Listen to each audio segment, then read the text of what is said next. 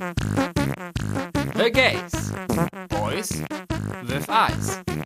Heute RuPaul's Drag Race. Staffel 13, Episode 4.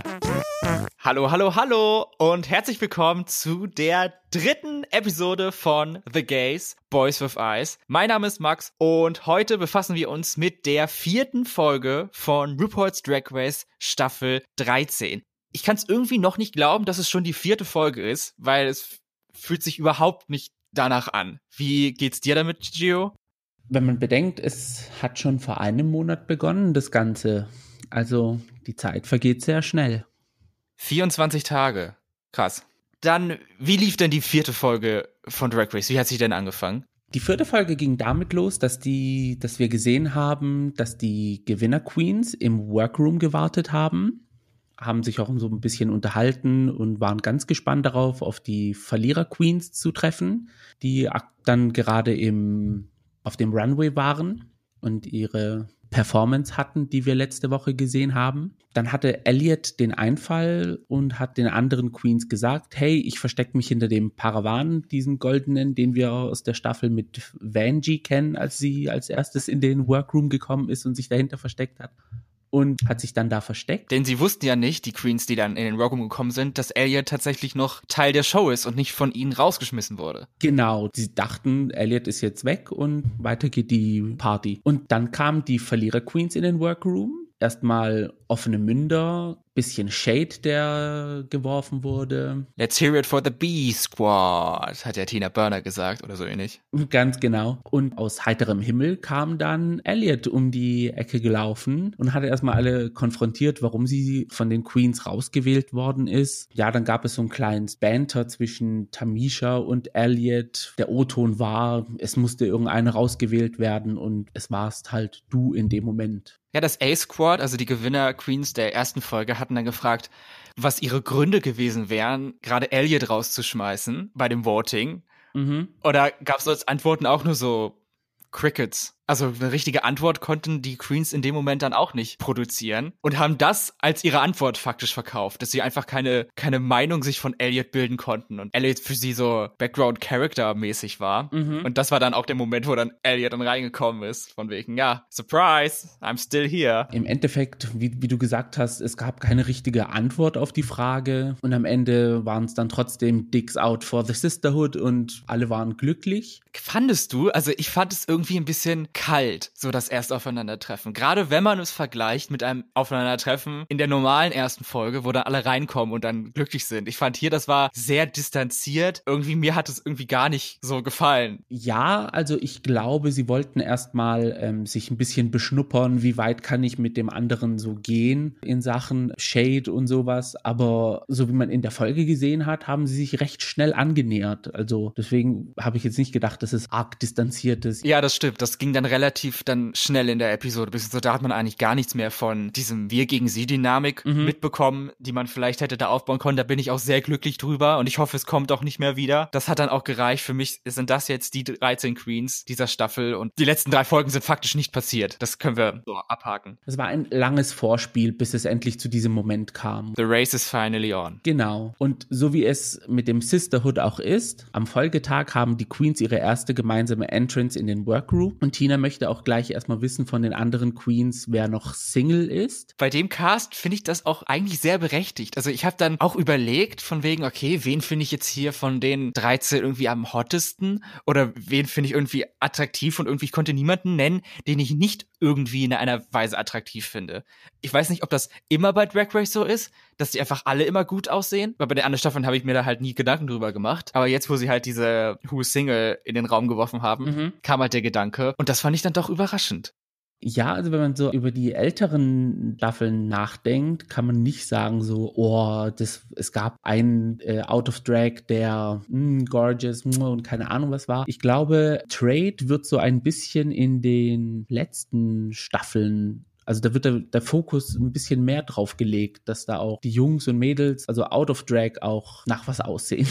Ja, die Queens sind irgendwie hornier geworden in den letzten Jahren. Das hat man auch an Candy gemerkt, die dann sofort hinter Joey gerannt ist, als er gesagt hat, ich bin auch Single. Ja, Good Choice wäre auch meine Nummer eins gewesen, hatte ich ja schon gesagt in der ersten Folge. Man kann sie ihr nicht übel nehmen, also ich kann es verstehen.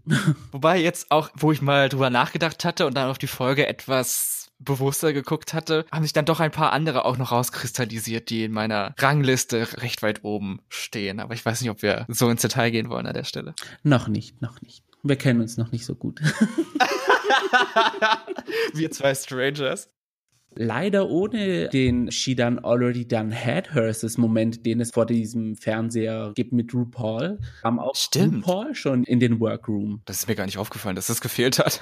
das, ja, also mir ist es sofort irgendwie so aufgefallen, weil normalerweise ging ja immer diese Sirene los und dann heißt es She Done Already Done Had Hers. Das gab es dieses Mal nicht. RuPaul kam einfach die Tür herein, hello, hello, hello und schon wurde erklärt, was die Maxi Challenge diese Woche ist. Und es ist eine Acting Challenge namens RuPaul Hallmark Holiday Movies. Also basierend auf so cheesy Direct-to-TV amerikanischen Filmen, glaube ich. Ne? Ja. Was ich dabei besonders interessant fand, war, dass die Queens von RuPaul in Teams aufgeteilt wurden und nicht irgendwie durch der Gewinner der letzten Folge oder so sucht sich sein Team zusammen oder irgendeine Mini-Challenge kürt irgendeine Gewinnerin, die sich dann das aussucht. Wahrscheinlich ist ihnen einfach nichts eingefallen für die Folge, wie sie das irgendwie sinnvoll machen könnten. Und eine Mini-Challenge, Mini-Challenges sind ja sowieso sehr selten geworden mhm. in den letzten Staffeln. Da wurde das dann einfach bestimmt. Wie fandest du das? Und vor allen Dingen, wie fandest du die Teambesetzung?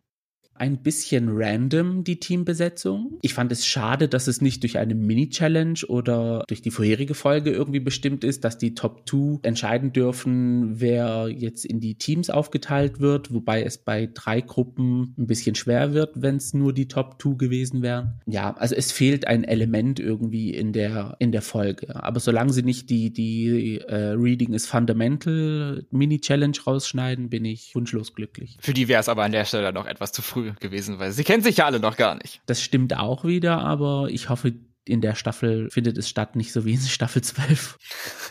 ist sie einfach vergessen worden. Die Teams sind, können wir an der Stelle ja auch nochmal sagen, im ersten Team sind Denali, Elliot with Two T's, Kamara und Olivia zum Thema Valentine's Day. Mhm. Das zweite Team besteht aus Utica Queen, Rosé, Lala Ree und Simone. Ihr Thema ist Flag Day, auch ein Feiertag, der uns überhaupt nichts sagt hier in Deutschland oder in Europa. Das ist auch so, denke ich, etwas sehr Amerikanisches. Mhm. Und das dritte Team besteht aus Gottmik, Joey J, Candy Muse, Tamisha Iman und Tina Burner und ihr Film wird über den April Fool's Day gehen. Genau. Dabei fand ich es irgendwie etwas komisch, dass sie Candy und Tina in eine Gruppe getan hatten, weil für mich beide so die erste Impressions, dass beide halt wirklich Big Personalities, Loud Mouth, Big Mouth, says what she wants, so die beiden in einem Team zu haben. Okay, dafür hätte vielleicht eine von denen in das erste Team gehen sollen, weil das wirkte dann ein bisschen lackluster auf mich. Ja, also von der Besetzung war die erste Gruppe nicht so stark, wie man es hätte sich denken können. Ich glaube, sie haben aber auch eher so ein bisschen den Fokus gelegt, so ja, wir brauchen eine Gruppe, die sich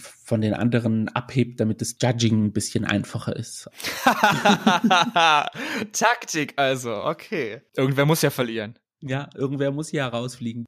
Bottomline, jeder der drei Filme, die gedreht werden, haben denselben Plot. Das hat auch RuPaul erklärt. Ein Hauptcharakter, der ein bisschen herzlos ist, der ein ähm, kleines Unternehmen abreißen will, in dem sehr mausige Sidekicks arbeiten. Und am Ende erscheint Jeffrey Boyer Chapman als Prince und Ende der Geschichte. Yay! We love Jeffrey Boyer Chapman. Yay! Wuhu! Es war so schön, ihn wiederzusehen. Das hat mich so gefreut. Mhm. Ich glaube, das waren die Emotionen vor Canadas Drag Race. Ich glaube, sie konnten da noch nicht absehen, was für ein Hass er abbekommen wird für seinen Auftritt bei Canadas Drag Race. Es war auch ein bisschen hart, muss man sagen, so wie er beurteilt hat. Also auf jeden Fall. Mal gucken, vielleicht ist er in der nächsten Staffel eventuell wieder dabei und wir erfreuen uns daran. You never know, you never know. Aber ich habe mich auf jeden Fall nicht sehr gefreut, ihn wiederzusehen. Aber gut, es war ja nett, dass sie dann diesen Twist am Ende noch hatten, dass der seltsame Charakter sich in einen Prinzen verwandelt. Hm, ja, müsste jetzt meiner Meinung nach nicht sein, beziehungsweise man hätte es auch mit jemand anderes äh, besetzen können. während die Queens an ihren Rollen arbeiten und ihre, ihre Lines lernen und die Rollen verteilen, wird so ein interner Konflikt zwischen zwei Queens aufgebaut, der auch schon in der ersten Folge eine kleine Erwähnung hatte, und zwar zwischen Rosé und Tina Burner. Beide kommen aus New York, beide seien Schauspielerinnen, beide hätten große Personalities. Da wird sich wahrscheinlich noch so ein Konflikt zwischen den beiden aufbauen. Ich meine, das mit große Personalities kann ich für Tina Burner sofort sehen und unterschreiben, aber bei Rosé, ich muss eher sagen, ihre Personality bisher ist mehr so, so mittel. Mhm. Wenn es hochkommt. Ich mag, ich, mag Rosé wirklich gerne und das finde ich auch ehrlich gesagt gut, dass sie jetzt nicht so eine mega aufbrausende Person ist. Nicht, dass daran irgendwas schlecht ist. Aber ich finde, so big würde ich Rosés Personality noch nicht beschreiben, aber schön, dass sie sich selber so sieht. Self-confidence is everything.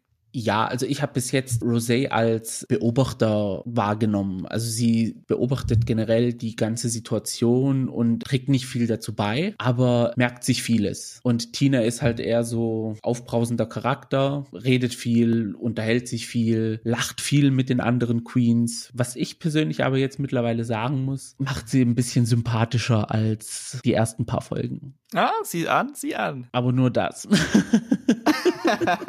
Na, wer weiß, was noch kommt. Wir lassen uns überraschen. Die Queens bekommen ihre Drehbücher und machen sich auch sofort daran, die Rollen zu verteilen und ihre Texte zu lernen. Und Denali hat sich zur großen Aufgabe genommen, die Hauptrolle in ihrem Stück zu übernehmen weil sie der Meinung ist, ihr Sieg letzte Woche soll kein One-Week-Gig sein. Persönlich denke ich, es wird eine schwere Aufgabe sein, Hauptrolle zu übernehmen, das halt sehr textlastig ist. Was glaubst du, wie sich sowas auswirken kann? Ja, man muss auch sagen, in den ganzen Stücken oder in den ganzen Filmen, wenn du es wirklich machen willst und wenn du wirklich einen bleibenden Eindruck hinterlassen willst, dann musst du, glaube ich, für die große Rolle greifen, weil es bei den kleineren Rollen dann noch eher die Gefahr besteht, dass du halt zu sehr im Hintergrund bist und deswegen dann rausfliegst, weil du nur irgendwie drei Sätze hast mhm. und da kein, kein Witz dabei ist. Das heißt, du bist dann einfach vergessen. Und ich glaube, da hatte sie so ein bisschen die Angst und wollte sich das dann irgendwie auch selber beweisen, dass sie das schafft. Weiß ich nicht. Also ich bin so der Meinung, umso kleiner deine Rolle ist, umso größer musst du scheinen. Also umso größer muss deine, deine Personality, dein Charakter sein, damit ja. du halt dann über auch, überhaupt auffällst, wenn du jetzt nur zwei Zeilen hast, die du sagen sollst. Ja, auf jeden Fall. Aber da jetzt Denali jetzt nicht so die große Personality hat, war auch der viele Text, muss ich sagen, ein bisschen too much. Ja, aber äh, then again, wer hätte es machen sollen aus der Gruppe? Also zwischen Denali, Elliot, Kamora und Olivia. Ich wüsste nicht, ob ich die Rollen anders verteilt hätte. Wir haben das gesehen. Kamora hat es nicht geschafft, drei Sätze zu sagen. Kamora hat es nicht mehr geschafft, einen Satz zu sagen. Ganz genau. Und Olivia fand ihre Rolle total gut, glaube ich. Und Elliot genauso. Elliot wollte unbedingt diese Rolle haben. Also es blieb halt niemand anderes am Ende übrig auch für die Rolle ja. der Hauptcharakterin. Auf jeden Fall fand ich es sehr mutig von ihr, dass sie sich dafür entschieden hat. Ich persönlich hätte da gesagt, nee, ich möchte eine kleinere Rolle. vielleicht ein bisschen vorgegriffen, aber welche der Rollen hättest du gerne gespielt? Den Baum. Ich Den, auch! Der, weil erstens komplett dumm, zweitens, man muss nicht viel in Drag sein, auch wenn ich auch vorgreifen muss. Kamora war ja in Full Body Padded bis zum geht nicht mehr, Breastplate. Boobs und Hips, also wirklich. Ihre Rolle war komplett Greenscreen, bis auf ihr Gesicht, was sie so ein bisschen holzartig angemalt ich hat. Ich könnte mir sogar vorstellen, dass sie unter diesem Greenscreen Ganzkörperkondom auch Nägel hatte. Oder was Braunes an. Es war einfach, ja, also Kamora, props to you. Ich muss auch sagen, die Rolle von dem Baum fand ich auch am besten, auch weil diese, diese Tree Puns, ich glaube, die hätte man richtig gut mhm. delivern können, hätte man nur ein bisschen mehr Gespür dafür gehabt. Ich wäre die Rolle auch ein bisschen eher als alte Eiche angegangen, also so ein bisschen, Kamora hat es ja einfach so gesagt, wie sie es auch gesagt hätte, wäre, hätte sie Kamora gespielt. Aber glaube ich, so ein bisschen alter weißer Baum oder so reingebracht hätte, wäre richtig gut geworden. Ja, also es war leider mit Kamora eine Fehlbesetzung, weil das hätte wirklich lustig werden können. Man hat aber auch auf ihrem Instagram gesehen, sie hat diesen Ausschnitt aus America's Next Topmodel, diese Iconic-Szene mit Tyra Banks nachstellen sozusagen. Also ein Satz von diesem, von, von diesem Anschreien der Kandidatin, sage ich mal, mit I was rooting for you, we were all rooting for you, how dare you. In diesem Fall war es dann I was rooting for us. Und da hat man ja auch gesehen, dass Kamora es eigentlich rüberbringen kann, aber es hat halt in dem Moment irgendwie nicht funktioniert. Da war sie so ein bisschen verkopft und nicht ganz bei sich, leider. Schade um die schöne Rolle. Und schade um Kamora.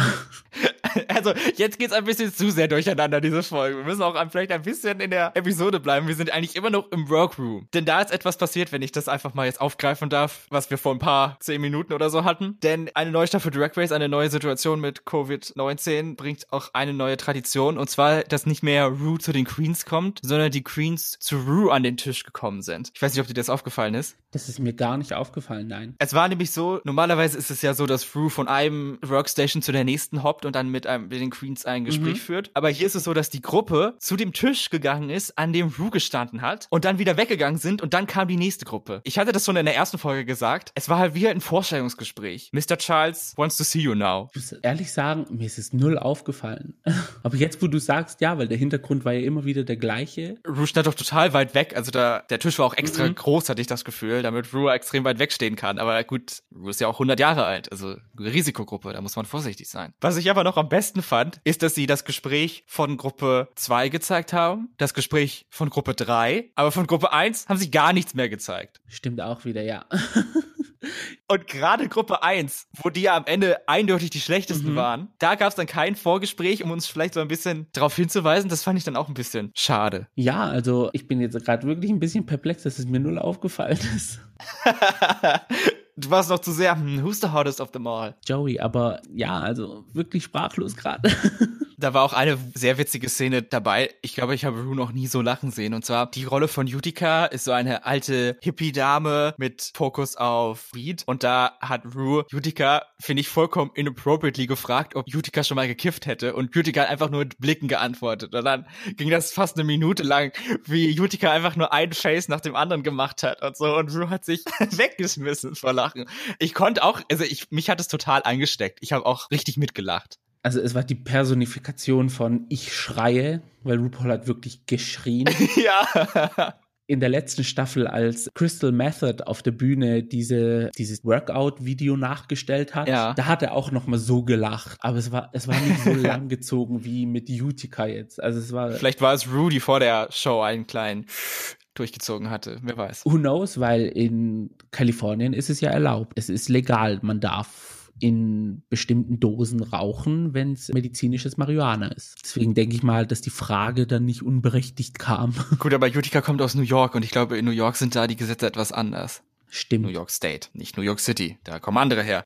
Cut to the Green Screen. Wir sehen, Ross Matthews führt Regie diese Folge und hilft den Queens so ein bisschen aus sich herauszukommen und einfach den Charakter zum Leben zu bringen. Was war dein Highlight aus dieser Szene? Beziehungsweise welche Queen hat für dich so am meisten herausgestochen? Sehr witzig fand ich Candy, weil sie einfach nur Candy war in einem Clown-Outfit. Mhm. So habe ich das jedenfalls wahrgenommen. Genau. Candy durfte einfach mal let loose und be shit crazy und so. Das fand ich, das fand ich nett. Sehr gut war natürlich Simone, die einfach, wie Rosé das auch sehr gut gesagt hat, im Workroom einfach quiet war und so. Und plötzlich, als sie dann in Drag war und ihre Rolle gespielt hat und dann eine Line richtig delivered hat nach der anderen, da war ich wirklich beeindruckt und sie war ja auch sehr unterhaltsam. Genau. Für mich war auch Simone das Highlight aus der Szene. Bei Candy muss ich sagen, ja, sie war halt Candy, aber es war jetzt nicht viel schauspielerisches Talent, was man so ein bisschen heraus rauskitzeln konnte. Sie war einfach halt so, wie sie ist. Und da hat Simone dann schon ein bisschen mehr schauspielerisches Können gezeigt. Wobei ich das, was sie jetzt geschauspielert hat, auch jetzt eher schon so zu Simone auch zuschreiben würde. Also das war jetzt nicht irgendwie ein besonderer Charakter, den sie gemacht hat. Also ich fand, das wirkte alles sehr Simone mhm. und nicht irgendwie geschauspielert. Ich habe vergessen, wie ihre Rolle hieß, aber das war auch total irrelevant. Aber ich fand, sie hat diese Rolle sich so zugeschnitten, ein bisschen. Auf jeden Fall, genau. Das war auch das, was man machen muss, glaube ich, in so einer Challenge. Nimm die Rolle und mach sie deine eigene. Und dann halt natürlich noch Personality. Und wenn man natürlich so ein bisschen Pipi-Pupu-Humor reinbringen kann,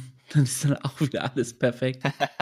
Ein neuer Tag beginnt und die Queens kommen in den Workroom, um sich für den Runway fertig zu machen. Und da sieht man auch gleich, dass Candy ein bisschen Probleme hatte mit ihrem eigentlichen Kleid, beziehungsweise das eigentliche Kleid wurde auch gar nicht gezeigt, denn sie hat sich auch sofort dran gemacht, ein anderes Kleid mit einer Schleppe zu versehen, denn das Thema des Runways diese Woche war Trains for Days, also Schleppe, Schleppe, Schleppe. Das fand ich auch ein schönes Runway-Thema. Ich würde sogar persönlich es einfach überspitzt nehmen und wirklich ein Train, also einen Zug basteln, irgendwie in irgendeinen Koffer reinkriegen und das dann auf die Bühne bringen. Ja. Wir haben zwar ein Zug-inspiriertes, beziehungsweise Schaffner-inspiriertes Outfit gesehen, aber hm, da reden wir erst später drüber, weil, ne? aber ich hätte dann wirklich äh, so, so, so eine kleine Lokomotive oder so, die ich über mich drüber stulpen würde, im, in so einem Industrial Look und einfach auf den Runway. Ja, und dann so Haare wie so Rauch, der aus so einer Dampflok rauskommt oder so. Das hätte man dann auch machen können, ja. Höchstwahrscheinlich von den Produzenten getrieben, stößt Elliot zur Gruppe und fragt dann, wie der aktuelle Stand ist, ob Candy damit klarkommt, dass sie jetzt ein neues Kleid nehmen muss, was auf mich so ein bisschen hölzern gewirkt hat, so im Sinne von, ich muss jetzt hier eine Frage stellen, habe ich die Antwort, ja, okay, schön, freut mich, ich gehe jetzt wieder.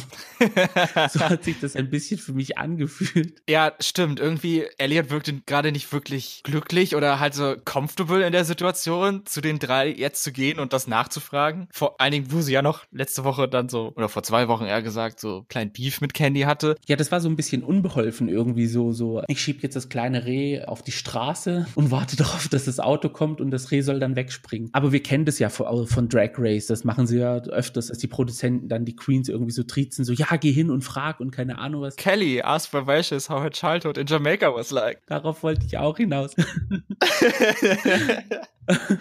Bei Seelen ein Gedanke. Ich finde es irgendwie so diese, diese gezwungenen Situationen irgendwie, ja, nicht so natürlich, aber irgendwie müssen die Produzenten ja auch ihre Arbeit machen und brauchen auch Material. Wenn alles Friede, Freude, Eierkuchen ist, dann wird es ein bisschen schwer dann. Aber wusstest du, warum Candy dieses Kleid dann herstellen musste oder beziehungsweise sich für ein anderes Outfit entschieden hat? Also ich weiß nicht genau, was ihr eigentliches Kleid war, aber das, was sie am Ende dann getragen hat auf dem Runway, das war, das hatte ich dann bei Twitter oder Instagram oder wo auch immer dann gelesen, das war eigentlich gedacht für den Top Top 4 Runway. Oder irgendwas ganz am Ende auf jeden Fall. Und dann hat sie, glaube ich, einfach das genommen und dann da jetzt einen Train, eine Schleppe dran geschneidert. Okay, dann hoffen wir mal, sollte sie es bis zu den Top 4 schaffen, dass sie ein Ersatzkleid mit dabei hat. Das vielleicht auch etwas besser aussieht als das, was sie heute ge gezeigt ja, hat. Das, ja. Höchstwahrscheinlich wieder von den Produzenten angetrieben, fragt Elliot Simone, wie ihre erste Drag-Experience war. Und Simone antwortet darauf, dass sie das erste Mal in Drag auf ihr Prom gegangen ist, also Highschool-Prom, in Kleid, Perücke, was ich persönlich sehr mutig finde, weil wir wissen ja, wie Uki, Spooky, Ding, Dang, Baduki, Rotten, Krusty, Ass, Arschlöcher Teenager sein können. Oh. Und sie hat gesagt, sie hatte eigentlich eine recht positive Erfahrung, da auch die Schulleitung gesagt hat, ja, hier, work. Ja, das fand ich auch eine echt schöne Geschichte. Und ich muss sagen, sie sah, man hat, es wurde dann ein Foto eingeblendet und fürs erste Mal sah sie mhm. echt gut aus. Also ich glaube, schon früh schlummerte in Simone ein möglicher Drag Race Champion. Ja, also ich habe das Foto auch gesehen und, und, dachte mir so, wenn das, das erste Mal in Drag ist, dann viel Spaß für die anderen Queens. sie meinte auch, dass Simone eine furchtlose Persona ist, die ihr ihrem eigentlichen Out-of-Drag-Character, also Reggie heißt äh, Simone im eigentlichen Leben, Kraft gibt und sozusagen ihre Inspiration ist, was ich dann auch so ein bisschen inspirierend fand, wenn man aus sich selber dann Kraft finden kann. Eine Sache ist mir dann in der Szene aufgefallen, ich weiß nicht, ob du das auch gesehen hast, als dann die Confessionals von Simone eingeblendet wurden, hatte sie deutlich längere Haare als in der Szene im Workroom. Ich achte nicht so auf Details. Also mir, ich auch nicht, aber irgendwie da war es doch ziemlich krass, weil der, den Haarschnitt, den sie da hatte, war halt wirklich sehr, sehr, sehr kurz geraspelt, mhm. ihre Haare. Und in den Confessionals waren das bestimmt schon, also mindestens Zentimeter vielleicht, wenn nicht sogar noch mhm. länger. Und da frage ich mich halt, wann wurden die Confessionals aufgezeichnet? Beziehungsweise hat man dann irgendwann am Ende nochmal Simone gefragt, von wegen, ach ja, erzähl doch nochmal deine Prom-Story hier die Magie der Confessionals, das ist auch eine Sache, die mich unfassbar interessiert. Also wann welche Szene gedreht wurde und dann benutzt wurde und so. Also sehr spannend. Meistens ist es so, dass die Confessionals vor dem Drehtag gedreht werden. Also du musst dich dann in dem gleichen Outfit anziehen, was du in den Confessionals trägst. Und dann wirst du zum Vortag gefragt, wie, wo was passiert ist. Und dann musst du halt deine Wut beziehungsweise deine Freude vom Vortag mit in den nächsten Tag bringen dich wieder dann anziehen und dann in den Workroom gehen. Ah, das ist spannend. Das wusste ich zum Beispiel gar nicht. Ich dachte immer, das machen die halt nachdem ein Drehtag vorbei ist, aber davor kann natürlich auch Sinn machen. Aber auf jeden Fall war das nicht am nächsten Tag, weil ihre Haare können nicht über Nacht so lang gewachsen sein. in, in, Folge 3, glaube ich, ist es gewesen. Ähm, da haben sie Camora gezeigt in den Conf Confessionals und einmal hatte sie Augenbrauen und einmal nicht und dann hatte sie wieder Augenbrauen und dann waren sie wieder abrasiert. Also. Ach so, aber du achtest nicht auf Details, oder was? das ist das Einzige, was mir aufgefallen ist, weil halt Augenbrauen ist halt schon eine Sache. Über eine Sache wird nochmal geredet, bevor die Queens zum Runway kommen, und zwar über Tamishas Kinder. Da erfahren wir noch ein bisschen mehr, dass sie ja drei Kinder hat, zwei davon Zwillinge, die 35 Jahre alt sind. Ihre, ihr jüngstes Kind ist 33 Jahre alt und dass sie sich nach ihrer Tochter benannt hat, die Tamisha heißt. Dann erst danach wurde sie in die Welt von Drag gebracht, mhm. sozusagen, und hat das dann gemerkt, oh, Moment mal, ich bin ja schwul und eine Drag Queen. Und dann hat sie sich nach ihrer Tochter benannt. Das fand ich sehr süß. Das fand ich auch süß, als sie dann so gesagt hat, so ja, mein Name stammt von meiner Tochter, weil sie heißt auch Tamisha. Und ich so, oh. Tamisha, weiß nicht, das sollte eigentlich Tamishas Drag Race heißen, dieser Podcast oder so. Ich, Tamisha Love Club oder so. Ich weiß nicht, mit jeder Szene, die sie zeigen, ich werde immer mehr Fan von. Ja, ich sehe sie super gerne. Es wird Zeit für den Runway. Als erstes sehen wir Denali in einem wunderschönen Federnkleid mit einem Fauxhawk, der höher hätte nicht sein können. Inspiriert soll das Ganze sein von Quetzalcoatl. Ich hoffe, ich habe es richtig ausgesprochen. Das ist eine aztekische Gottheit. Genau, sie hatte dieses fand ich auch wunderschönes Papageienmäßiges Outfit an. Die Federn hatten auch so einen, so einen Farbverlauf. Unten waren sie blau, dann wurden sie, oh, gelb, dann grün und rot und äh, die Haare waren dann auch wieder grün. Lustig fand ich auch diesen Shade nochmal zu Joey J. Das ist halt, oh, es waren Straußenfedern und keine Chicken Feathers. Wer würde den Chicken Feathers anziehen?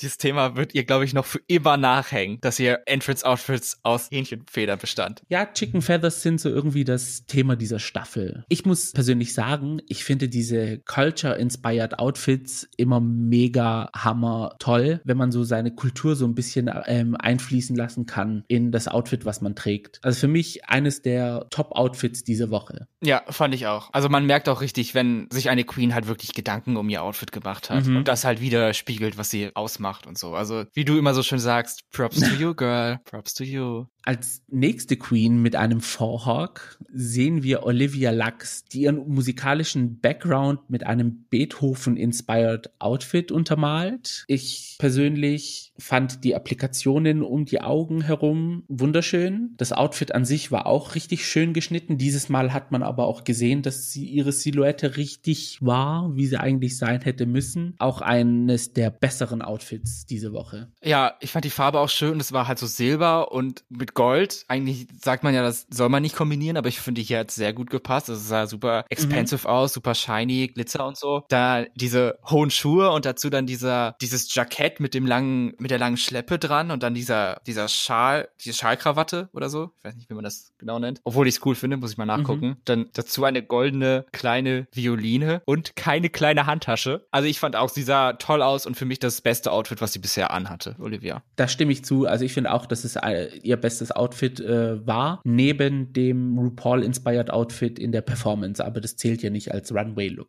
Next up haben wir Elliot, die für mich am perfektesten aussah seit Folge 1. Es ist zwar ein einfacher, simpler weißer Bodysuit, den man so in Drag an sich kennt, aber mit dieser, mit diesem Zusatz von dieser Schleppe, mit dem Tüll, die Frisur, die sah Hammer aus. Da muss ich sagen, ihr Kopf sah das erste Mal richtig aus. Also es hat halt nicht an einen großen Zeh erinnert, sondern sah halt durch die Höhe der Haare und durch die Breite einfach Hammer aus. Also ich muss sagen, sehr viele Outfits waren Hammer und es gab nur zwei Ausnahmen. Aber Elliot sah von allem, also bis jetzt für mich am besten aus. Von dieser Woche oder von allen Elliots Outfits? Von allen El Alien wollte ich sagen, von allen Elliot Outfits. Naja, dieser Preis geht für mich an das zweite Outfit der Fashion Show Mini Challenge aus Folge 2. Dieses schwarze Zirkusdirektor-Outfit, das fand ich ja immer noch am besten von ihr. Den Bodysuit fand ich auch gut. Der hatte so ein Muster wie Spitze, das fand ich nett. Aber ich fand irgendwie, dass die Schleppe so ein bisschen disconnected aussah von dem Bodysuit. Also das sah halt so aus, als hätte sie die Schleppe mit dem Gürtel halt da dran getackert. Ja, es könnte so eine äh, Last-Minute-Edition gewesen sein. Von wegen, ich mache jetzt den Bodysuit in einen Bodysuit mit einem Train. Ja, aber ich fand trotzdem, es sah einfach aus. Ja, okay, sie sah gut aus. Darauf kann ich mich auch reinigen. Wer noch gut aussah, war Kamora. Und wie gut sie aussah. Bei mir hat sich ein Gefühl von Armut breit gemacht, als sie auf den Runway gekommen ist. Oh mein Gott, ja. Dieses goldene, körperbetonte Kleid mit diesen zwei goldenen Drachenköpfen auf den Schultern. Mit rubinroten Augen. Genau. Und der Train, also die Schleppe, war der Schwanz vom zweiköpfigen Drachen. Und dazu eine traditionelle chinesische Frisur, die dem Outfit auch nochmal die Krone aufgesetzt hat. Ich wiederhole, ich liebe Culture-Inspired Drag. Das war für mich einfach, wäre ihre Performance in der Challenge genauso wie dieses Kleid gewesen ist. Oh. Sie hätte den Oscar gewonnen für die Challenge. Man hätte sagen können, RuPaul, steh auf, jetzt setzt sich Kamora dahin. Es ist Kamoras Drag Race. Stunning, ja. Was soll man sagen? Der nächste Culture-Inspired Look war von Simone. Sie trug einen türkisfarbenen Jogginganzug, der über die Schulter hing. Unten drunter hatte sie ein Korsett in der gleichen Farbe an, mit einem Blumenmuster drauf. Und die Schleppe war dieses Mal nicht vom Outfit, sondern kam vom Durag, das sie getragen hat, was so gang und gäbe in Black Culture ist. Und die Schleppe war länger als meine Lebenserwartung. es war für mich ein, also Camora, Simone und Denali waren die Top 3 Looks für mich. Ja, ja, das kann ich sehr gut nachvollziehen, dass man das so findet. Ich fand auch, also die Farbe war wunderschön, dieses Blau. Und dazu dann diese, die zweite Farbe in ihrem Outfit war dann mehr so ein rosa, glaube ich. Also mhm. die Unterseite vom Train hatte diese Farbe, die dann so durchgescheint ist. Also richtig modern. Ich fand es auch ein tolles Outfit und die Judges haben es ja auch absolut geliebt. Also zusammen mit der Performance war dieses Outfit, da kann man nichts zu sagen. Als nächstes haben wir Lala Ree auf dem Runway und es ist die einzig richtige falsche Schlange, die ich in meinem Leben haben will.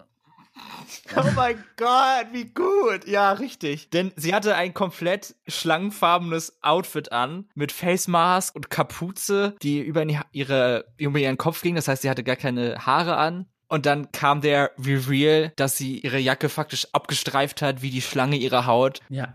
Und dann so den Runway verlassen hat mit noch einem kleinen weiteren Tail, der dann darunter sich versteckt hatte. Also outfitmäßig war es jetzt nicht irgendwie so, dass du sagst, wow, ich bin von der Konstruktion des Kleids von den Socken gehauen. Es sah aber für Lala Ree einfach Hammer aus. Es, es, es war körperbetont, jedes Bein war fünf Meter lang. Die Boots, die sie anhatte, waren genau der gleiche Stoff wie der Rest vom Anzug. Und als sie in Antakt saß, da musste ich dreimal hinschauen, weil es sah wirklich aus, als wäre sie irgendwie eine Einheit gewesen. Also sie ist innerhalb sich selbst irgendwie so verschwunden und es sah richtig so wuh aus. Lala Ree sah auch genau wie Elliot ihr, ihr bestes Outfit bis jetzt. Ja, das würde ich im Gegensatz zu Elliot auch so unterschreiben. Mhm. Das Einzige, was mich ein bisschen, nein, nicht gestört, das kann man nicht so sagen, aber was, was ich ein bisschen schade fand, ist, ich hatte gehofft, dass als sie ihre Haut dann abgestreift hat, ihr eines Teil, dass sich das praktisch in noch einen längeren Tail verwandelt hätte und dass sie das so hinter sich hergeschleift hätte und nicht einfach auf dem Runway liegen lässt. Das habe ich am Anfang auch gedacht, dass wenn, äh, wenn, als sie ihre Jacke abgeworfen hat, dass es dann sozusagen eine Verlängerung ihrer Schleppe wird, weil das Muster hat sich dann, weil ihre eigentliche Schleppe lag dann auf dieser Jacke drauf, als sie es abgeworfen hat. Und es sah wirklich so aus, als wäre es ein Teil gewesen. Aber als sie dann weitergelaufen ist, hat man dann gesehen, oh, okay, das sind zwei ja. verschiedene Pieces. Genau dasselbe hatte ich auch gedacht, weil es sah wirklich so aus, als würde es noch mitschleifen, aber das mhm. war dann einfach die Ausgänge ihrer Bewegung. Aber schade, aber sie sah trotzdem immer noch gut aus. Ja, als nächstes haben wir Utica auf dem Runway und sie trägt ein Gone with the Window inspired Outfit mit der einer Gardinenstange auf den Schultern und den eigentlichen Gardinen als Kleid. Mhm. Campy, es sah auch schön aus, aber es hat mich jetzt nicht so überzeugt, muss ich sagen. Ja, es geht irgendwie ein bisschen unter im Vergleich zu den anderen Outfits. Ja. Sie sah nicht schlecht aus und es war mhm. auch kein schlechtes Outfit. Es war witzig, es passt zu Utica, aber es reißt einen auch nicht vom Hocker. Genau, also man hat gemerkt, der Fokus liegt eher auf Camp statt auf Fashion. Ein Outfit, das leider nicht so dolle war, kam von Rosé.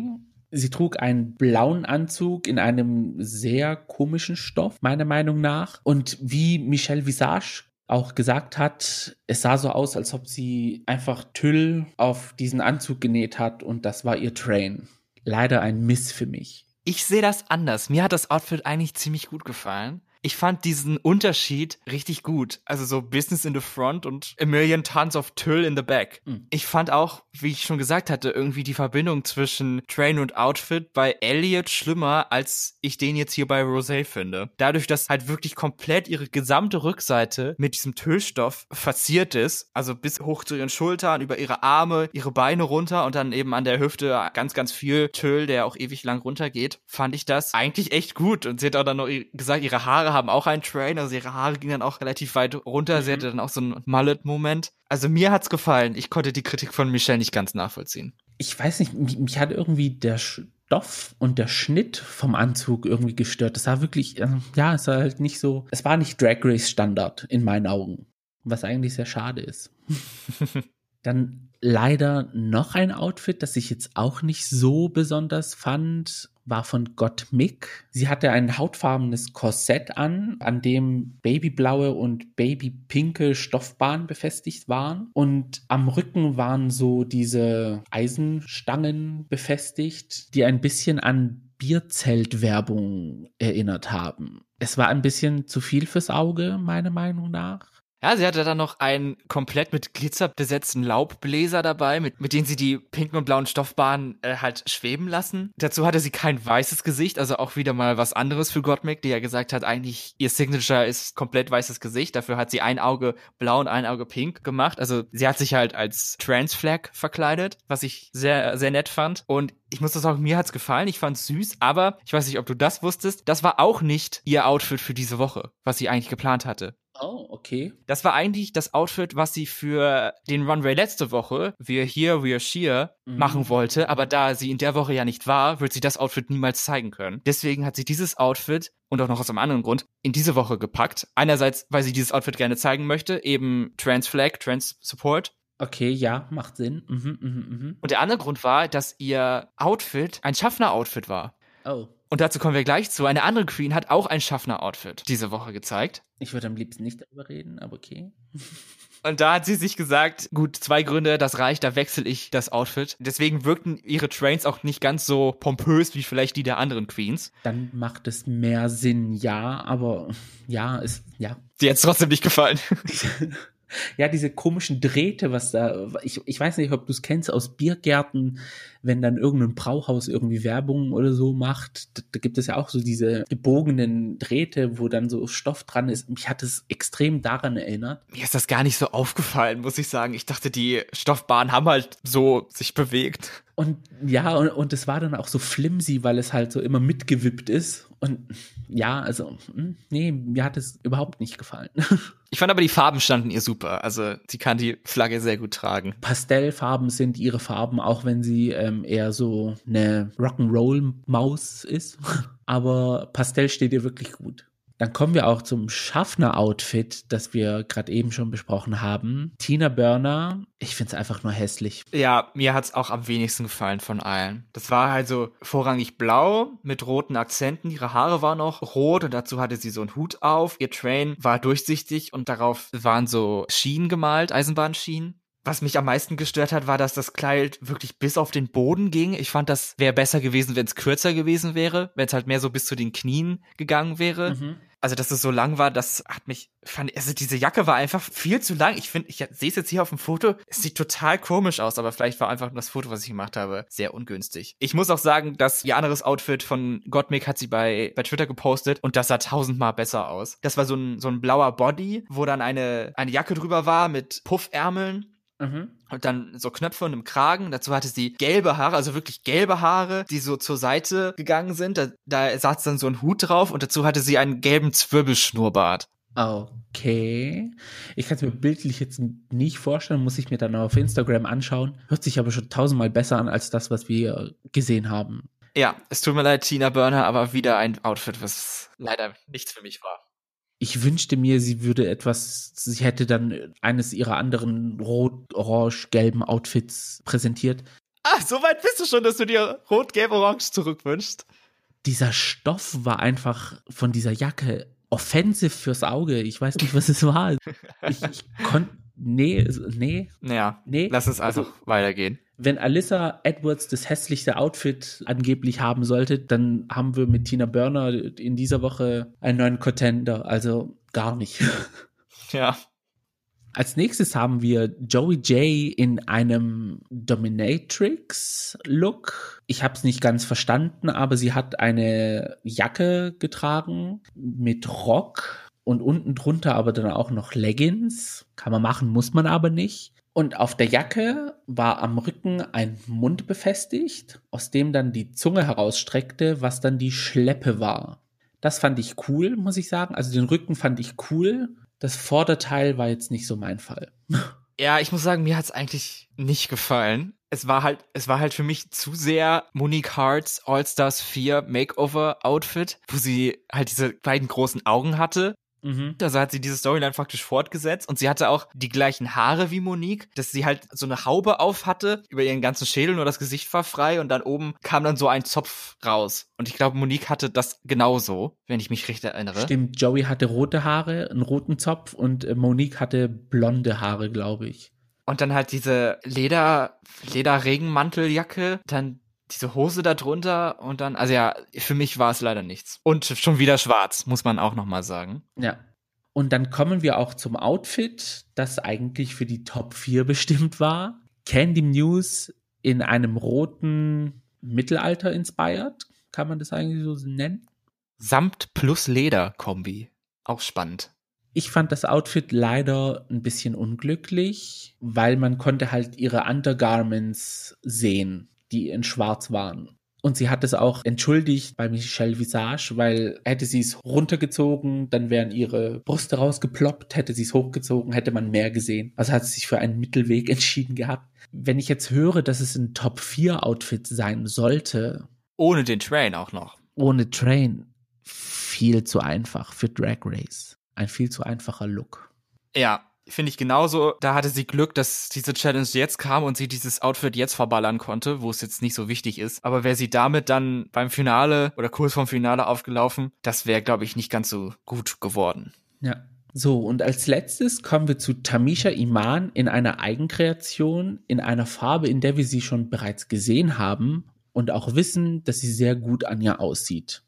Pink knallpink, wunderschön. Ich muss aber sagen, hätte ich die Folge nicht nochmal angeschaut, ich hätte mich nicht erinnern können, wie das Outfit aussah. Ja, aber das liegt auch daran, dass die anderen Outfits so stark waren, vor allen Dingen die am Anfang. Mhm. Es war ein gutes Outfit, auch so wieder ein bisschen durchsichtig, so dass man ihren Körper drunter durchsehen konnte durch die pinken Applikationen. Für mich war das so ein bisschen ähnlich wie Elliots Outfit, nur besser gemacht, in meinen Augen. Mhm. Ja, wie gesagt, also ähm, hätte ich die Folge nicht nochmal gesehen, könnte ich mich null daran erinnern. Ich kann mich auch nicht erinnern, ob das, Out also ich konnte mich auch nicht daran erinnern, ob das Outfit eine Schleppe hatte oder nicht. Höchstwahrscheinlich hatte es eine, sonst wäre sie wahrscheinlich nicht damit auf dem Runway gelaufen. Eben. Ich konnte mich nur daran erinnern, dass sie einen Fascinator hatte, der an ihrem Haaransatz war. Aber leider war das Outfit diese Woche ein Miss für mich. Obwohl also sie eigentlich immer recht gut aussah. Ja, ich fand's okay, aber im Vergleich zu anderen in dieser Woche war es jetzt nicht top. Genau. Also nicht ihre stärkste Nummer. Das war dann auch der Runway für diese Woche. Als nächstes haben wir die Filme als fertiges Produkt gesehen. Wie fandest du sie, Max? Ich fand es erstmal gut, dass alle die gleiche Storyline hatten. Mhm. Das hat das Ganze so die Vergleichbarkeit erhöht, weil manchmal, wenn sie solche Team-Challenges haben und dann verschiedene Filme hatten, dann ist die Qualität der einzelnen Skripte, ohne dass da eine Queen nur irgendeinen Satz schauspielert, schon sehr stark unterschiedlich. Mhm. Dass manche Gag nach Gag nach Gag und die anderen sind einfach nur Satz, Satz, Satz und da ist dann nichts zu lachen oder so. Und es geht ja am Ende um Comedy. Da fand ich das gut, dass sie das mal gemacht hatten. Nichtsdestotrotz waren die Stories alle sehr komisch, aber ich glaube, das sollten sie auch. Also Denali war dann, wie wir es ja schon angesprochen hatten, war dann verliebt in einen Baum, der sich dann am Ende in einen Prinzen verwandelt hat. Und nebenbei war Cupid und hat auch irgendwas gemacht und mit dem konnten aber auch andere Leute reden und so. Also Denali und, und Olivia in ihren Rollen konnten mit Elliot als, als Cupid, als Amor reden. Das fand ich auch komisch. Dann beim zweiten Film mit Rosé und Simone, wo Rosé einen Gnom gespielt hat, der einen Finger in einen Staudamm hält die ganze Zeit. Hä? Und dann am Ende soll sie an dem Finger ziehen, an dem anderen und dann verwandelt sich der Gnom in einen Prinzen. Aber dann hält ja niemand mehr seinen Finger in den Staudamm. Gibt's dann keine Überschwemmung? Wenn das Loch nicht mehr zugehalten wird? Es hat für mich auch irgendwie gar keinen Sinn gemacht. Vor allem. Was hatte das mit Flaggen zu tun? Vor allem, warum hat das die Story weitergetragen, dass da ein Gnom den Finger in, in, in, in einen Damm steckt? Aber.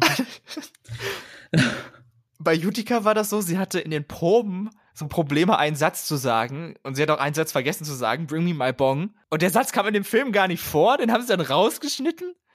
Was, was habe ich auch nicht verstanden? Da machen sie so ein Gewese am Anfang drum und dann kommt das nicht mal im Film vor. Da hat irgendwie noch am ehesten Sinn gemacht, glaube ich, die letzte Geschichte, wo Gottmik eine Anwältin war, die von ihrer Chefin Tina Burner befohlen bekommt, dass sie ein Grundstück kaufen soll, das ihrer Familie gehört, was ein Gagladen ist, mit einer so einem Zauber-Animatronik im Keller von einer Share-Impersonator die dann am Ende einen Prinzen herzaubert. Das finde ich dann noch am glaubhaftesten. War es aber der Prinz oder Prince, der Sänger? Es war ein Prinz Prinz. Also es war, ja. ja, also die Filme waren irgendwie alle komisch, aber ja, sollte auch so sein. RuPaul hat aber auch gesagt, von der Plotline sind alle gleich, aber sie machen auch kein, gar keinen Sinn. ja.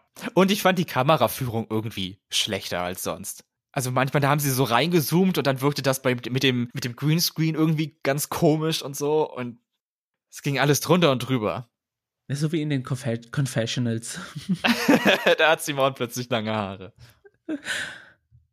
Dann kam es zu der Bewertung und die Top drei Queens sind in dieser Woche Simone, Rosé und Candy. Mhm. Die Bottom drei sind Denali Kimura und Lala Ree. Da fand ich es etwas überraschend, dass Rosé high ist. Das hatte ich so jetzt nicht erwartet, vor allen Dingen, weil ihre Rolle auch so winzig war, im wahrsten Sinne des Wortes, denn sie war ein Gnome. Ja. Aber sie hatte jetzt auch nicht so viele Sätze und so witzig fand ich das jetzt nicht. Das Witzigste an ihrer Rolle war, als sie einmal halt in ihre normale Stimme gewechselt hat, als Simons Rolle nicht verstanden hat, was da jetzt los ist. Ich freue mich für Rosé, dass sie halt gute Kritiken bekommen hat und in den Top 3 ist. Aber ich glaube, ich hätte eher eine andere Queen reingetan. Wer würdest du als besser ansehen als Rosé? Mich hat es überrascht, dass Tina Burner nicht in den Top 3 ist, weil ich hätte eher gedacht, dass ihre Rolle sehr gut ankommt. Es war halt diese typische bitchy, evil Person Rolle. Da fährt man meistens immer ganz gut mit bei Drag Race. Da will ich aber kurz einwerfen, ich konnte mich gar nicht dran erinnern, dass Tina damit dabei war im letzten Film. Das waren nur zwei Sätze, aber ich konnte mich halt auch null an den Look erinnern. Ja, ihr Look war auch ziemlich langweilig. Das war einfach nur ein langer Pelzmantel und dazu so Haare ich persönlich, wenn Rosé jetzt nicht drin gewesen wäre, ich, ich fand Rosé in der Challenge lustig, also auch genau deswegen, weil sie in ihre, in ihre eigentliche Stimme gewechselt ist, als Simone nicht verstanden hat, was äh, der Gnome von ihr wollte. Wenn, dann hätte ich noch Olivia reingenommen in die Top 3, aber ich fand Rosé eigentlich als Top 3 Mitglied. Wobei kann ich meine Antwort noch ändern? Ich möchte nicht sagen, dass Tina Werner in den Top 3 gewesen wäre, sondern ich fand da, glaube ich, noch Tamisha dann auf jeden Fall besser als, als Tina in ihrer Rolle als sprechendes Cher Imitatoren Automatronik. Da kann ich zustimmen. Das war lustig. ja, und Gewinnerin dieser Woche ist dann Simone mit ihrer sehr lustigen Performance des herzlosen Charakters. Meiner Meinung nach wohl verdient. Ja. Auch, wie gesagt, von der Performance her, aber auch vom Outfit her. Ja, da kann man eigentlich nichts gegen sagen. Simone war wirklich am, am most entertaining. Sie hat delivered, sowohl bei den Dreharbeiten als auch im fertigen Film, als auch auf dem Runway wieder eine gute Woche für Simone, die ja schon mhm. einen Win aus der letzten Woche in der Tasche hat. Plus den Win im Lip Sync in der ersten Folge. It's gonna be Simone's Drag Race soon. Crown her already, crown her already. leider, leider in den Bottom Two haben wir Denali und Kamora, die nicht überzeugen konnten mit ihrer Performance, beziehungsweise mit ihrem schauspielerischen Können. Und mussten lip-sinken zu 100% Pure Love von Crystal Waters. Zu meiner Schande, ich kannte diesen Song auch nicht. muss aber sagen, ich habe ihn mehrmals auf Apple Music gehört. Ja, ich kannte ihn auch nicht, aber er war ein super Lip-Sync-Song für Drag Race. Ja. Manchmal holen sie da ja Songs irgendwo aus dem Keller, wo man sich denkt, warum jetzt das? Wo man überhaupt nicht zu lip-sinken kann so richtig. Und dann sind die Lip-Syncs auch nicht gut. Bei dem Song, für eine Queen auf jeden Fall, war der wunderbar. Für die andere dann eher nicht ganz so. Aber war auf jeden Fall ein spaßiger Song.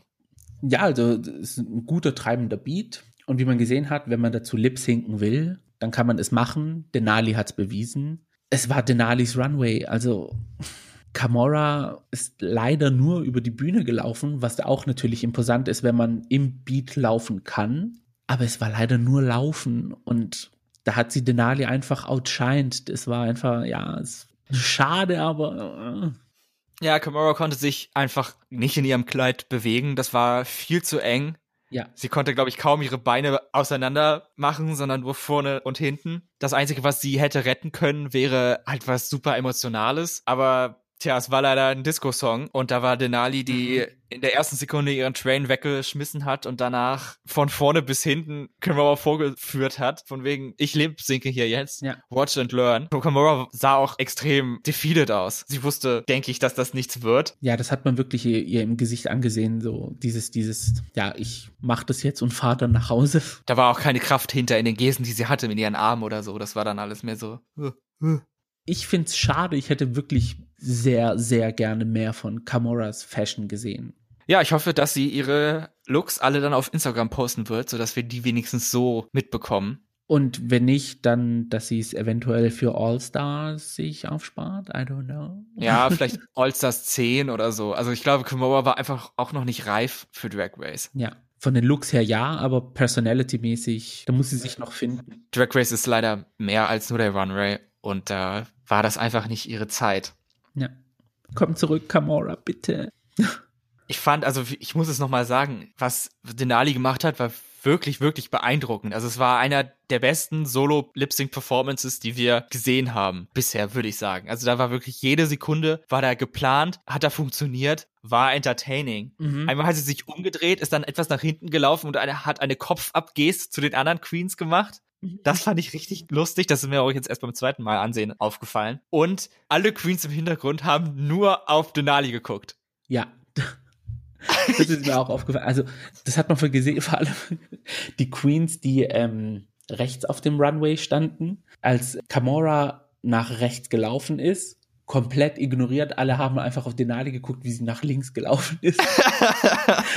Und ich so, ja, so zieht man die Aufmerksamkeit auf sich. Also da kann man sich eine Scheibe von abschneiden. Denali war so gut, dass Rue von ihrem Skript abgewichen ist, was sie ja normalerweise hat. Von wegen, thank you ladies, I've made my decision, bla bla bla, Shantae you stay. Aber diesmal hat sie gar nichts so gesagt. Sie hat einfach nur gesagt, ja, Denali wunderbar, Shantae you stay. Und dann, mhm. I pity the fool that has to go up against you. Während Kamora da noch steht. Und kein einziges Wort von Rue bezüglich ihres Lipsings gehört hat. Das, war das, das fand ich mies, also ja. Also ich glaube, das ist mir beim zweiten Mal auch aufgefallen, ich glaube, es war eine Reference auf einen dieser Filme mit den Charakteren, auf die die Rollen aus den drei Filmen basiert haben. Da wurde ja oft so Betty Davis oder Joan Crawford oder so angesprochen in der Folge. Mhm. Und ich glaube, aus einem dieser Filme muss dieser I Pity the Fool that has to go up against you auch gekommen sein. Ja. Andererseits wäre das wirklich sehr, sehr, sehr, sehr, sehr shady gegenüber Kimura gewesen. nee, es war wirklich, also mir hat wirklich das Herz geblutet in dem Moment, dass Kamora so ignoriert wurde, also in a lack of a better word ignoriert wurde. Leider musste dann auch Kamora ihre Sachen packen. Als die erste Queen ist als erstes gegangen. Jetzt kommt ihr Foto in das Porkchop Loading Dock zu den anderen. Stimmt. Also als ob sie das machen, aber das wurde ja, wurde ja nur für die erste Folge gebaut. Aber theoretisch hängt sie da jetzt in dieser inoffiziellen Hall of Fame. Hall of Shame vielleicht. Eines der schöneren Fotos. ja, das auf jeden Fall. nee, also wie gesagt, ich finde es schade, dass Kamora gehen musste. Auf jeden Fall. Ich hätte mich wirklich gefreut, mehr von ihren, von ihren Outfits zu sehen. Aber ich glaube, wir werden es fast bei jeder Queen schade finden, dass sie gehen wird, wie es halt eigentlich auch immer ist Das haben wir, glaube ich, aber auch ein bisschen den ersten drei Folgen zu verdanken, weil man hat ja mittlerweile, obwohl der Wettbewerb ja diese Woche erst dann losging, hat man schon eine Verbindung zu den Queens aufgebaut. Man weiß so ein bisschen, wie sie drauf sind. Ja, auf jeden Fall. Es blutet das Herz immer ein bisschen mehr jedes Mal. Ja, das war die Folge. Am Ende kommt ja immer dann noch der Trailer für nächste Woche. Und da können wir ja schon mal vorgreifen, ist das Thema eine Ball Challenge. Das heißt, es werden wahrscheinlich wieder drei Outfits präsentiert werden. Und das Thema ist der Bagball, Mm. der Taschenball. Und mir graut es schon, ich sage es jetzt schon, die kleine Handtasche bei Olivia zu sehen. Denn ich lege mich fest, da wird eine kommen. Aber ich glaube, ich muss es langsam akzeptieren, dass es, dass das halt Olivias Ding ist, dass sie sich vorgenommen hat, in jeder Folge eine kleine Handtasche zu zeigen. Wer weiß, vielleicht wird es nächste Woche eine große Handtasche. Witzig fände ich, wenn sie deine Idee umsetzen würde von der Matroschka-Handtasche, dass sie dann Ah. eine Hand, große Handtasche hat, aus der immer ganz viele kleinere rauskommen. Also für Ideen, wenn sie will, kann sie mich gerne auf Instagram kontaktieren. Ich möchte auch kein Geld, sie möchte, muss mich einfach nur erwähnen. Ja, oder den Podcast at Gays Podcast auf Instagram oder auf Twitter at Gays Podcast. Come on, Promotion. Aber bevor wir jetzt uns komplett verabschieden, möchten wir natürlich noch zu unserer neuen Rubrik zurückkehren, die UK Corner über RuPaul's Drag Race UK Season 2 Episode 2. Was ist für dich am meisten hängen geblieben von Folge 2 von Drag Race UK? dass anscheinend alle meine Favoriten rausfliegen. Nachdem letzte Woche in der ersten Folge Joe Black rausgeflogen ist, hatte ich irgendwie zu mir gesagt, oh ja, Sherry Valentine, jetzt bin ich Team Sherry Valentine und wer ist in dieser Folge rausgeflogen? Sherry Valentine! Jetzt möchte ich, glaube ich, keinen weiteren Favoriten mir aussuchen, weil ich Angst habe, dass ich verflucht bin, was diese Staffel angeht. Erspar es den Queens, ihr Schicksal entgegenzusehen. Also was mir am meisten hängen geblieben ist, ich habe es auch auf Twitter gepostet, das Gesicht von Taze. Das schlägt Wellen, auf jeden Fall. Das sehe ich, da sehe ich immer noch Posts zu, obwohl es jetzt schon, na gut, eine halbe Woche her, so lange ist das noch nicht. Wie schön kann man aussehen? Dann dieser Blick dazu, die Blutspritzer im Gesicht. Ja. I love it. Zur Folge noch mal kurz, wer es noch nicht gesehen hat oder es schon wieder vergessen hat. Die Folge war ein Rusical und zwar Rats the Rusical, an Anspielung an Cats the Musical, wo die Queens in dieser Folge live singen musste. Das kam manchmal vor, aber nicht immer bei den Rusicals. Mhm. Was einigen Queens erhebliche Probleme bereitet hat, anderen eher weniger. Und ich habe sehr gebankt um unsere wunderbare Schottland Queen. Oh, oh, oh, oh. Das, das, das, das muss ich noch verdauen. Wie es sein kann, dass sie von Folge 1, wo sie mit so viel Selbstvertrauen in den Workroom gekommen ist, und jetzt Folge 2, dieser Nervenzusammenbruch auf der Bühne. Ich hätte auch gedacht, dass Lawrence Cheney lip sinken muss. Und ehrlich gesagt, ich würde da sogar sagen, es war ein bisschen Let's keep our favorites. Favoritism. Da glaube ich auch, dass das ein bisschen mit reingespielt hat. Ich konnte aber auch nicht verstehen, dass Cherry Valentine lip sinken musste. In, also in die Bottom 2 musste. Also, Ja, ich habe da eher Lawrence gesehen, muss ich ehrlich gesagt zugeben. mhm.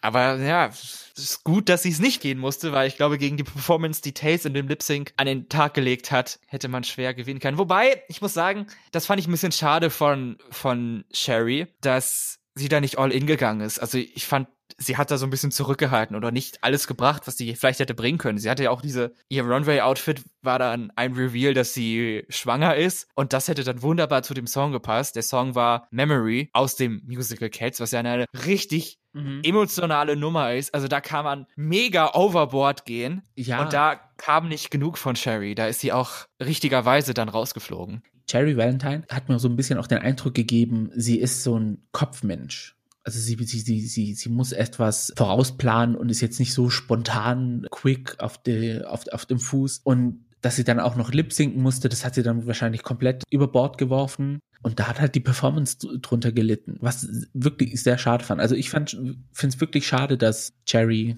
uns verlassen musste. Also uns in Anführungsstrichen. Und die Drag Race Zuschauer. ja. Ja, fand ich auch. Ich glaube, ich, den Lip Sync muss ich mir gleich nochmal angucken, weil die, den Song finde ich super und, und die, die Performance von Taste, Taste hat die halt wirklich super leise gemacht und sehr mit ihrem, mit ihren Blicken gearbeitet. Mhm.